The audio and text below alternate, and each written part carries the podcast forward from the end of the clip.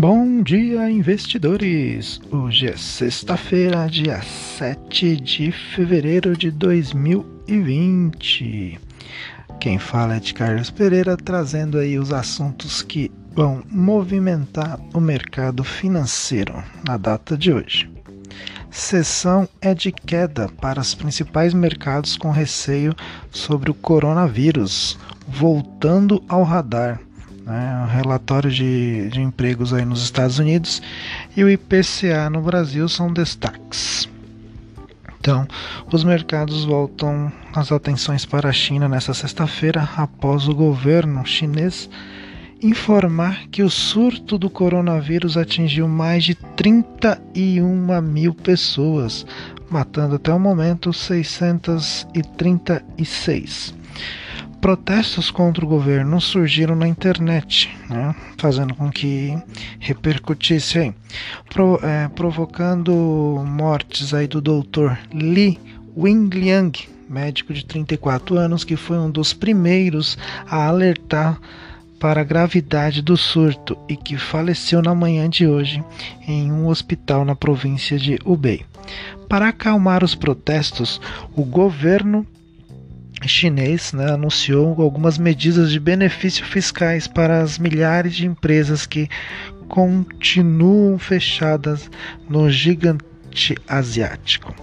Nos Estados Unidos, os mercados aguardam a publicação dos dados dos, do emprego às 10h30, horário de Brasília. No Brasil, o IBGE e o FGV publicam pela manhã a inflação em janeiro no noticiário corporativo destaques para os resultados das lojas Renner. Bolsas mundiais. As bolsas mundiais é, hoje aí, principalmente as que já estão né, fechadas, as bolsas da Ásia, elas fecharam em baixa. A exceção aí é da bolsa de Xangai, que encerrou o pregão com alta de 0,33%, enquanto as praças europeias estão em terreno negativo né? Os futuros de Nova York operam em leve baixa. A razão para isso são os temores com o surto novamente do coronavírus aí na China e em relação aos protestos contra o governo chinês. Por enquanto, apenas na internet né, esses protestos estão acontecendo, além de uma realização de lucros após o índice renovar em máximas históricas, é, em sinal aí ontem do dólar, né, que teve novamente aí uma máxima histórica e o Dow Jones, tudo mais. Mas em sinal de cautela, né, a China adiou os dados da balança comercial de janeiro previsto para hoje e os divulgará juntamente com os números de fevereiro. Além disso, segundo informou a Bloomberg, os pedidos de carne pela China foram interrompidos por, é, por causa do coronavírus desde o início do ano lunar é, obscurecendo aí as perspectivas de demanda do principal comprador de alimentos do mundo. Os importadores chineses renegociavam contratos de carne bovina com exportadores sul-americanos, contudo, essas negociações foram interrompidas em 25 de janeiro e não foram retomadas de acordo com as fontes ouvidas pela agência. No mercado de commodities, o petróleo se sustenta acima dos 50 dólares pelo terceiro dia consecutivo é, com a esperança aí da OPEP no corte da produção. Os metais recuaram hoje em Londres, né? É, na, na bolsa de Dalian já fechada, é, os contratos futuros do minério de ferro foram negociados com alta de 0,43%, cotados a 587 mil yuans, equivalente aí a 84 dólares, né? O Bitcoin fecha em está operando hoje com 9.784,54 dólares, uma alta aí em leve de 0,04%. Na, nos indicadores econômicos aí nós vamos ter a FGV que vai divulgar na manhã de hoje o IGPDI de janeiro, Já o IBGE deverá publicar um pouco mais tarde, é, por volta das 9 horas, aí, o IPCA de janeiro. inflação medida pelo IPCA deve ter registrado alta de 0,36 no mês né, passado, aí, na comparação mensal. Segundo a estimativa medida é, pela pesquisa aí da Bloomberg, depois de ter ficado 1,15 na, na medição anterior. Nos Estados Unidos, o Departamento de Trabalho publica hoje às 10h30 o Payroll e a taxa de desemprego em janeiro. A estimativa é de criação de 165 mil vagas ante as 145 mil do, do mês de dezembro. A taxa de desemprego deve se manter em 3,5% e ganhos salariais em alta de 0,3% segundo projeção do consenso Bloomberg.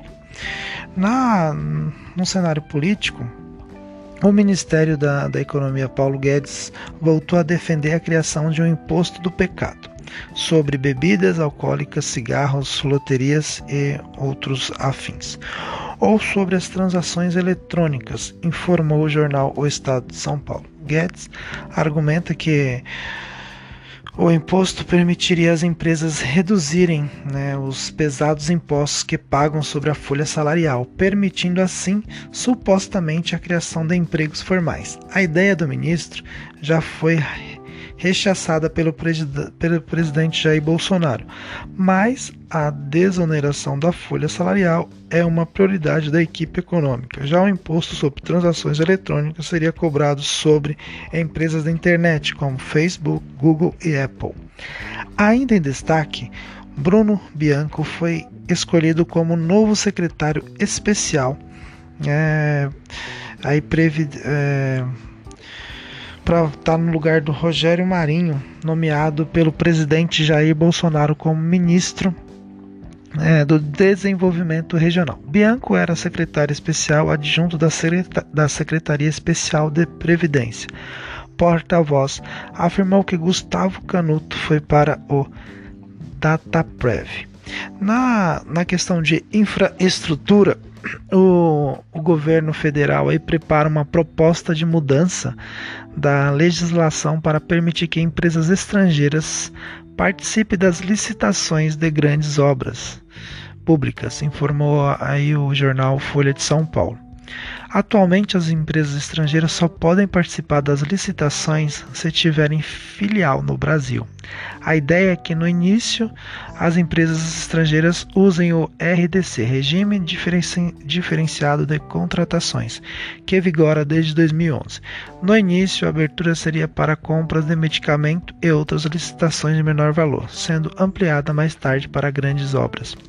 No noticiário corporativo, a varejista Lojas Renner LREN3 informou que obteve um lucro líquido de 1,09 bilhão no ano passado, em expansão de 7,7 é, sobre, dois, sobre 2018.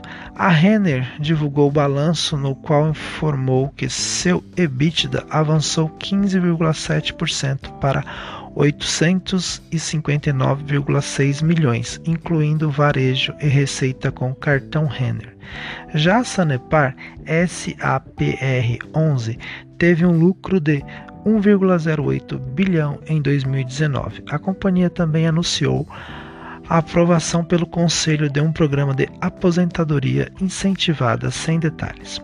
Já o grupo Pão de Açúcar PCAR4 comunicou ao mercado que o prazo para os acionistas dono de papéis preferenciais é, da empresa é, exerçam seu direito de recesso é, acabou agora em dia 4 de, de fevereiro. Segundo a companhia, apenas três acionistas não aceitaram trocar as ações preferenciais por novas ações ordinárias. O processo faz parte da migração da empresa para o novo modelo de, de mercado aí da B3. Os três acionistas serão pagos agora no dia 11. Então, é, e, o, e, esta manhã também vai marcar a estreia das novas ações ordinárias da Petrobras, PT PTR3 e PTR4 é, após oferta do BNDES. Então, é, esses são os cinco assuntos aí né, do, do mercado que, que vão aí dar uma, uma mexida na data de hoje.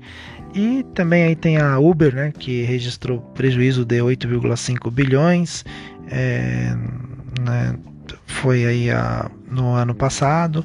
Tem né, isso daí, mas não, não, faz com que as ações dela é, venham caindo, né?